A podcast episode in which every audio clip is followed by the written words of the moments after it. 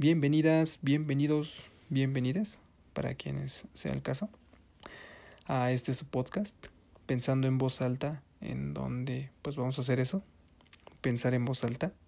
bueno, no sé. Yo soy Otoniel Contreras y quédense que hoy vamos a hablar de dos, iba a decir corrientes, pero no. Una más bien se trata de un enfoque y el otro se trata de una teoría.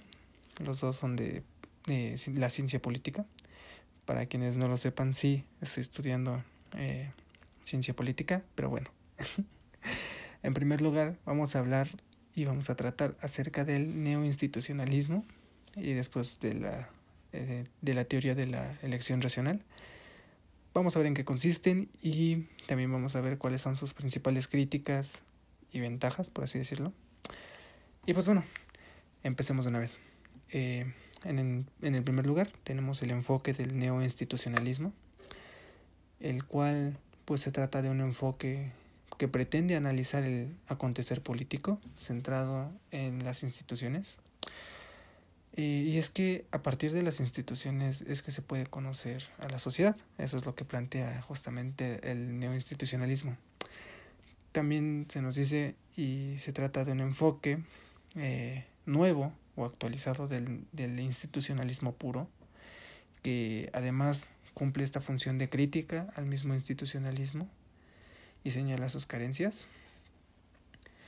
Eh, por un lado tenemos que tiene como características un razonamiento deductivo generalmente, que va de lo general a lo particular, y también postula que las instituciones rigen el comportamiento de los actores frente a su medio social, mediante un conjunto de reglas que las mismas instituciones determinan.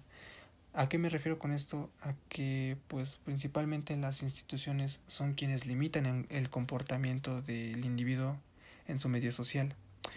Eh, asimismo, también se nos postula que las instituciones pueden manejar las preferencias e intereses de los individuos y definen su comportamiento y también eh, que reducen la incertidumbre y estructuran el cumplimiento de acuerdos. Este, en este enfoque se parte del supuesto de que al generar reglas de juego para la interacción de los actores y las instituciones limitan de alguna manera la elección individual y generan incentivos al cumplir acuerdos. Eh, y es que, como ya lo mencioné antes, eh, este enfoque nos plantea que las sociedades pueden ser explicadas a partir de sus instituciones, ya que eh, se nos dice que el grado de estabilidad social depende de la fortaleza o debilidad de sus instituciones o de las instituciones. Eh, también se nos dice y se nos plantea que los cambios sociales están relacionados más que nada a cambios en sus respectivas instituciones. Bueno, y es que, a ver, ¿qué es una institución? De acuerdo a este enfoque. Una institución es un fenómeno estructural de la sociedad, eh, de, la forma de gobierno compuesta por individuos. Y se puede encontrar de dos maneras, formal o informal. Primero que nada, las formales se tratan de organismos dentro del gobierno, eh, ya establecidos, o que cuentan con una normativa.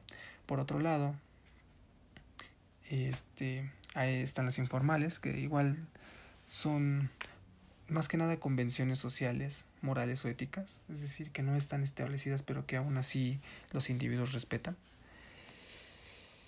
Y hay varios tipos de neoinstitucionalismo. Está el normativo, está el, el, que está guiado por la rational choice, el histórico, el empírico, el internacional, el social y el de redes. Eh, son ocho, tengo entendido. Y bueno, en cuanto a las ventajas, es que se trata principalmente de un enfoque que enriquece y profundiza en, las, en el estudio de las instituciones. También tiene un carácter interdisciplinario, por lo que abre eh, considerablemente el, abanico metodológico. y destaca también las limitaciones al comportamiento individual y colectivo y sobre todo retoma la importancia de la historia como determinante de la conformación institucional. Por otro lado, en cuanto a las críticas, es que principalmente la gran tipología dificulta eh, una posibilidad de una, de una teoría consistente. Eh, asimismo, también es que esta, este enfoque con escasez explica el origen de las instituciones, o sea, ya las da más que nada como entes ya establecidos. Y tiende a ser muy subjetivo.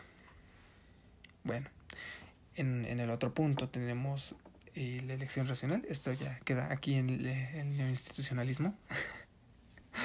y por otro lado está la elección racional, en donde, como ya lo mencioné, se trata de una teoría que principalmente analiza las elecciones hechas en el ámbito social y político de los individuos, además de muchos otros ámbitos, pero estos son los que nos enfocamos ahorita, de los individuos eh, que actúan según su propio interés eh, y parte de la existencia de importantes formas de comportamiento político que son más que nada producto de elecciones que buscan lograr la mejor de los posibles fines. Sí. También eh, este, esta teoría, la de la elección racional, se caracteriza por utilizar el principio del, del individualismo utilitario y metodológico, en donde se nos menciona que justamente las explicaciones de fondo de los fenómenos eh, sociales parten de las creencias y objetivos de los individuos. Y también nos postula que todo individuo tiene tres características principales, que son la racionalidad, el tiempo y la independencia emocional. Estas sirven justamente para, eh, como criterio, para elegir la mejor opción o para que el individuo tenga la capacidad de elegir la mejor opción de acuerdo a sus intereses. Eh, también esta teoría está caracterizada por presuponer que los individuos son capaces de dar orden a las prioridades y a los resultados de las acciones. Por última de las características es que los individuos racionales eligen dentro de lo que es factible. Una de las acciones, uno de los resultados que están en los puestos más altos de la lista que disponen. Esto quiere decir que entre una lista que disponen ellos van a elegir el que más eh, factible o el que más sí, el, el que más rentable les parezca.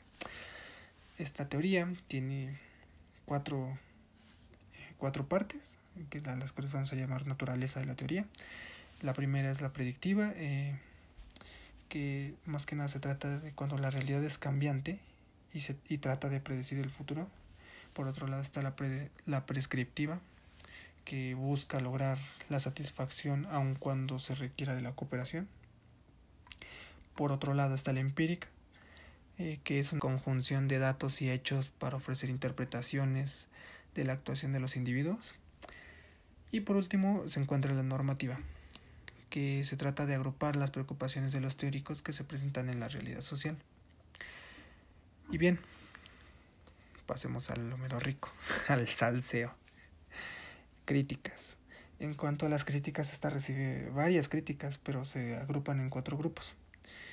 Está la crítica de los herejes, la que nos dice que justamente eh, se encuentra, hay una, una racionalidad vinculada que, y que postulan el uso de otras teorías. También está eh, la crítica sociológica, que nos dice que el rational choice le resta importancia a la estructura social y a las formas de explicación histórica.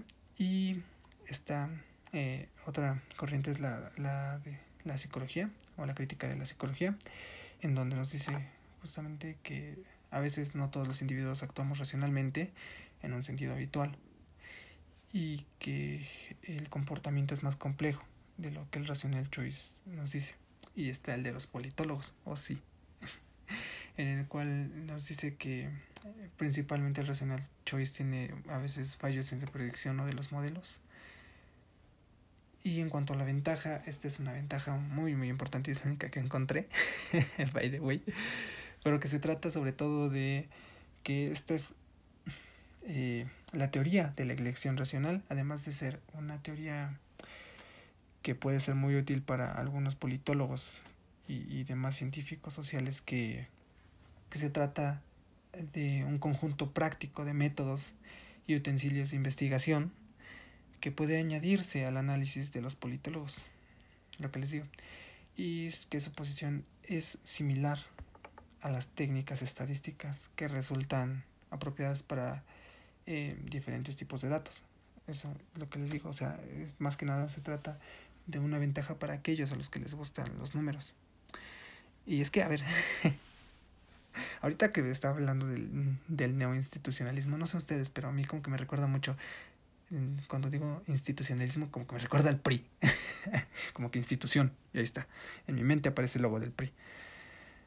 Pero bueno, se nos acaba el tiempo y eh, espero haber logrado explicar eh, en qué consiste este enfoque y esta teoría de la ciencia política. Y pues nada, muchísimas gracias por escucharme. Yo soy Toniel Contreras. Eh, gracias por acompañarme aquí en su espacio pensando en voz alta, en donde hoy no pensamos en voz alta, sino que más bien tratamos de explicar un poco de qué se tratan este enfoque y esta teoría. Y pues nada, de verdad muchísimas gracias por escucharme. Yo soy Daniel Contreras y nos escuchamos la próxima.